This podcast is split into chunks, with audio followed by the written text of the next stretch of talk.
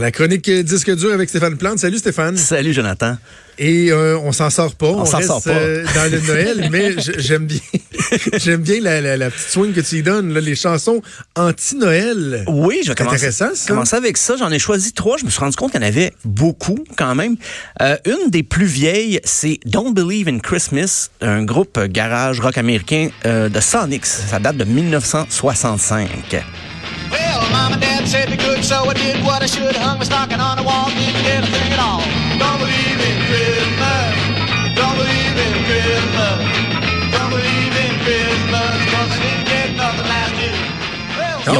Ils Christmas. C'est too much. En fait, c'est la chanson Too Much Monkey Business de Chuck Berry qui ont repris. Ils ont juste mis d'autres paroles dessus. Et quand le disque est sorti, ils ont même pas crédité Chuck Berry, euh, à son grand malheur d'ailleurs. Et Pearl Jam a repris Don't Believe in Christmas en 2002. Ah oui? Un single spécial qui est pas, pas sur un album pour, pour s'amuser. Eddie Vedder aimait beaucoup cette chanson-là. Euh, au Québec, en 1981, un certain Alain Marcoux a écrit une chanson, euh, même euh, diffusé une chanson qui s'appelait Noël, j'ai mal au cœur. Noël, j'ai mal au cœur. C'est à 7 heures, levé à 11 heures. J'ai chaud, mauvaise humeur. Le Chanel de maman est étouffant. L'aquavelle va de papa l'est tout autant. Tout tourne dans Ça- le fait pas trop chaud. Ça ressemble donc bien à du rock et belles oreilles. Oui, mais c'est en J'étais sûre que c'était ça au début. 81. C'est ça qui est le plus drôle. Et j'ai cherché les traces d'Alain Marcoux. Euh, sincèrement, je ne, je ne l'ai pas trouvé. Si quelqu'un connaît, quelqu'un qui connaît, quelqu'un qui connaît Alain Marcoux, vous pouvez m'écrire. Alain Marcoux. C'est, c'est- j'imagine, c'est Il pas. n'y a pas une longue carrière, en tout cas. Non, je pense pas. Puis Alain Marcoux, c'est pas un, on s'entend que c'est pas un nom d'artiste. C'est vraiment probablement son vrai nom. Euh, plus près de nous, le- Laurent Paquin, une chanson qu'il faisait en spectacle avant, surtout, mais je suis lent disqué depuis, c'est Noël expliqué aux enfants. lumière sur ta maison pour faire atterrir un avion. Et tu attends le Père Noël qui doit t'apporter des bébelles. Mais le Père Noël, il existe pas. Je suis désolé à tous les enfants qui nous écoutent. Il faut, faut, que je te, faut que je te raconte une anecdote, euh, Stéphane et, et Maude, OK? Là, on entend le Paquin qui dit le Père Noël n'existe pas, le Père Noël n'existe pas. Euh, la semaine dernière, je parlais avec euh, ma sœur, puis euh, on se disait, tu sais, nos, nos, nos garçons ont le même âge, là, tu sais, puis les lutins, toi, ça marche encore, Père Noël, puis c'est rendu à 8-9 ans, ils commencent à avoir des doutes. Ah ouais. Et là, ma, ma soeur me disait qu'il y a un des amis de mon fiel qui, qui disait, le Père Noël, ça n'existe pas. Là, Liam, mon fils, est arrivé à la maison, mais il dit, hey, euh, tu sais, euh, Ludovic, il dit que le Père Noël, ça n'existe pas. Là. Ma soeur, elle travaille un peu. tu sais. Là, il revient une couple de jours après. Ludovic, il dit que les lutins, euh, ça n'existe pas, c'est pas vrai. Hey, le Ludovic, dis à ma soeur, je dis là, veux- veux-tu. J'ai dit à ma soeur, sais-tu ce que tu devrais faire? Dis à Liam d'arriver à l'école puis dire à Ludovic, toi, là, il paraît que t'es adopté. Ouais. Cette réplique-là, mais? non, non, mais ça va le remettre à sa place, le petit Ludovic. C'est un peu extrême, mais j'avoue, que j'aimerais, j'aimerais voir son Voyons, visage. t'es bien pas fin. Ah, boy. ben, c'est lui qui est pas fin. Des plans pour qu'ils se mettent à broyer. c'est lui qui a commencé. Imagine, ta mère, c'est pas ta mère, ton père, c'est pas ton père.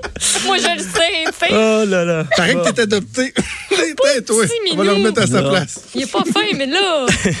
OK. euh, oui, ensuite. J'ai les chansons de Noël les plus payantes euh, parce que on dit des fois il n'y a pas de recette pour faire une chanson de succès, mais si vous placez une chanson de Noël dans un film de Noël, je pense que vous avez bien des chances de faire la pièce. Ouais. Euh, C'était le cas d'un certain Mel Tormé qui a écrit The Christmas Song en 1944. On va écouter la version de Nat King Cole. Chestnuts roasting on an open fire. Jack Frost nipping at your nose. Quel grand cla- C'est un classique. C'est un classique. Bon. Euh, il a écrit ça, Mel Tormé, il avait 19 ans. Il a écrit ça en 45 minutes. Paroles et musique. Ça lui Ah a oui. rapporté 19 millions de dollars. Mais c'est sûr, c'est sûr qu'à l'époque... un 45 minutes rentable. Oui, très rentable. Et euh, c'est sûr qu'il n'y avait pas Spotify à l'époque. Peut-être qu'aujourd'hui, il y aurait eu 19 dollars, mais quand même, c'est quelque chose pour euh, Mel Tormé. Surtout, la version qu'on entend, c'est peut-être la version qui a encore repoussé le succès de la, la chanson plus loin. Euh, une autre pièce très payante, Santa Claus is Coming to Town, c'était composé par Evan Gillespie et Fred J. Coots.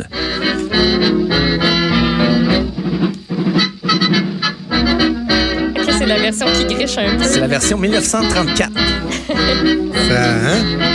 Mais il manque quelque chose, je trouve. Qu'il a l'air fatigué? C'est drôle. euh, Ils ont juste l'air, tu sais, de se dire, ça fait genre 50 fois qu'on la pratique, man? On peut-tu, on peut-tu remboîter? Ça manque de passion. Ça leur a rapporté 25 millions. Fait que la passion est Wow, peut-être hein? financière. Regarde, t'as pas besoin de passion, c'est ça que ça veut dire. Puis en quand c'est sorti, euh, ça a été un succès instantané en, 30 en 1934. Ça, c'est la version de 1934 qu'on entend. Je sais pas si j'avais besoin de le préciser. Euh, mais ça avait été écrit deux ans plus tôt, mais aucun producteur voulait sortir cette chanson-là parce qu'il trouvait que ça avait l'air d'une chanson pour enfants. Alors qu'on verra par la suite que faire de la musique pour enfants, c'est aussi très payant par moment. Mais donc, euh, Santa Claus is Coming to Town maintenant a été repris par à peu près tout le monde dans euh, le bottin Ben oui. de l'Union des artistes. Euh, la prochaine, un autre classique, c'est composé par un certain Irving Berlin et c'est la pièce White Christmas. of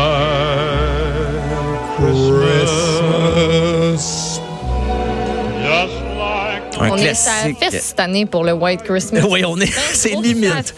Euh, Puis lui Ouais, il avait écrit ça, il, il avait déjà pensé euh, Bing Crosby à, à la voix de Bing Crosby pour l'interpréter. Bon, son rêve s'est réalisé, mais Elvis en 57 l'a reprise la pièce et Irving Berlin n'était pas content, il était contre le fait qu'Elvis reprenne sa chanson.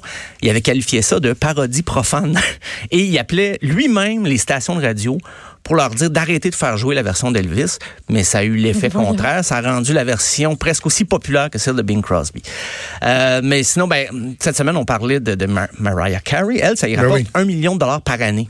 La chanson, tout Un droit petit revenu confondu. stable. Revenu, un beau petit revenu stable quand même. Ouais, ouais. Euh, Ben, c'est parce que t'as pas besoin de l'entretenir, là. Non, La toune Ben est non, là, là. est là, euh, euh, le million, il rentre à chaque année, là. Ben, puis euh, Wham, eux autres, j'ai calculé, c'est 790 000 Canadiens. Ça rapporte à la descendance de George Michael parce que c'était euh, la pièce Last Christmas, c'était Wham, mais cette chanson-là n'a été écrite que par George Michael parce qu'habituellement Wham, il y avait l'autre partie du duo qu'on connaît un peu moins, euh, Ouais. Andrew Ridgely. Mais cette chanson-là, Last Christmas, George Michael a écrit paroles et musique lui-même. Donc, c'est sa famille. Chaque année, reçoit un beau petit chèque de 790 000 à peu près. Euh, et ça m'amène à parler des chansons de Noël pour ces pauvres Québécois qui vont dans le sud. Là, qui... Ah, c'est... Ils vont vers des cieux plus cléments et euh, des petites chansons de Noël euh, plus tropicales, si on peut dire. Donc, Bon baiser de Fort-de-France de la compagnie créole.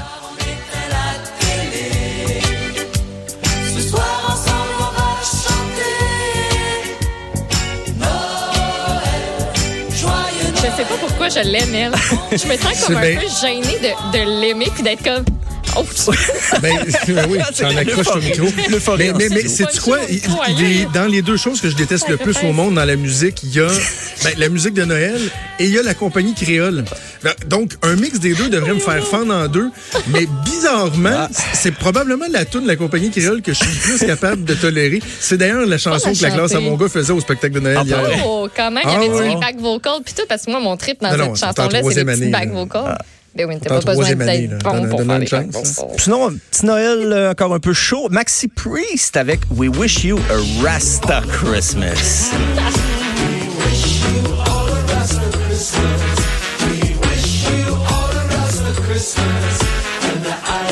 Yeah, man. Yeah, yeah, C'est Irie, qui veut dire en slang jamaïcain, c'est quelque chose qui est, qui est bon. Ok, qui je pensais bien. euh, Happy New Year dans le sens où Ah, non, non, non. euh, pas de cannabis. Non, euh, non, non. Mais c'est vrai que ça s'écoute bien en fil pour la SQDC, euh, Maxi Priest. Et la dernière, ben, elle a presque pas besoin de présentation. C'est Feliz Navidad de José Feliciano. Oh, Feliz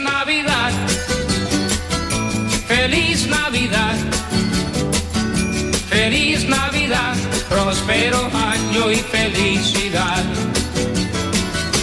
Feliz Navidad.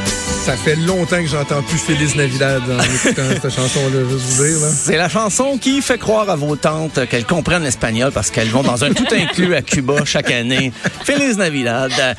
Euh, et c'est drôle parce que le premier, le, le producteur original en 70, c'était George Martin, celui qu'on a surnommé le cinquième Beatles. Il venait de quitter, il travaillait plus euh, avec les Beatles à ce moment-là et il a découvert cette chanson-là. Il a dit, il faut absolument que je produise ça. Et ça a été, bon, bien sûr, un grand succès. Et on va finir avec des chansons à boire. Et oui, tout en boisson. Euh, J'espère que personne conduit après cette section parce que c'est assez alcoolisé. Euh, je me suis limité à deux là, parce que vraiment, au Québec, il y a tout un répertoire de chansons à boire euh, qu'on pourrait écouter à l'année longue, mais bien sûr, dans le temps des fêtes, c'est plus propice. Euh, je commence avec Bonne Doc et les 12 jours de Noël. Le douzième jour de Noël, j'ai le goût de prendre petit coup. Nous rappelle les rouges, 11, 40, 11, des barils de whiz, 9, comme un œuf, 8, au bénis, 7, bonne piquette, 6, coup de pastis, Je pensais que, à part Falalalala, Bonda, qui avait jamais rien fait d'autre, moi. de Noël, ben, je pense que Falala, c'est leur gros succès chaque année qui ressort. Et je pense qu'ils se sont dit, ça, c'était en 2009, ils se sont dit, ben, peut-être ça pourrait, il y a peut-être un filon à exploiter. Mais ça a eu moins de succès, bien sûr, que, Ouais. que Falala. Euh, sinon, ben, en terminant, le, le- le classique, c'est La bottine souriante et le réveillon du jour de l'an. Prends un verre de bière avec la cuisinière dans un petit coin noir et si c'est bon, bon, faites-le en riant, y a pas de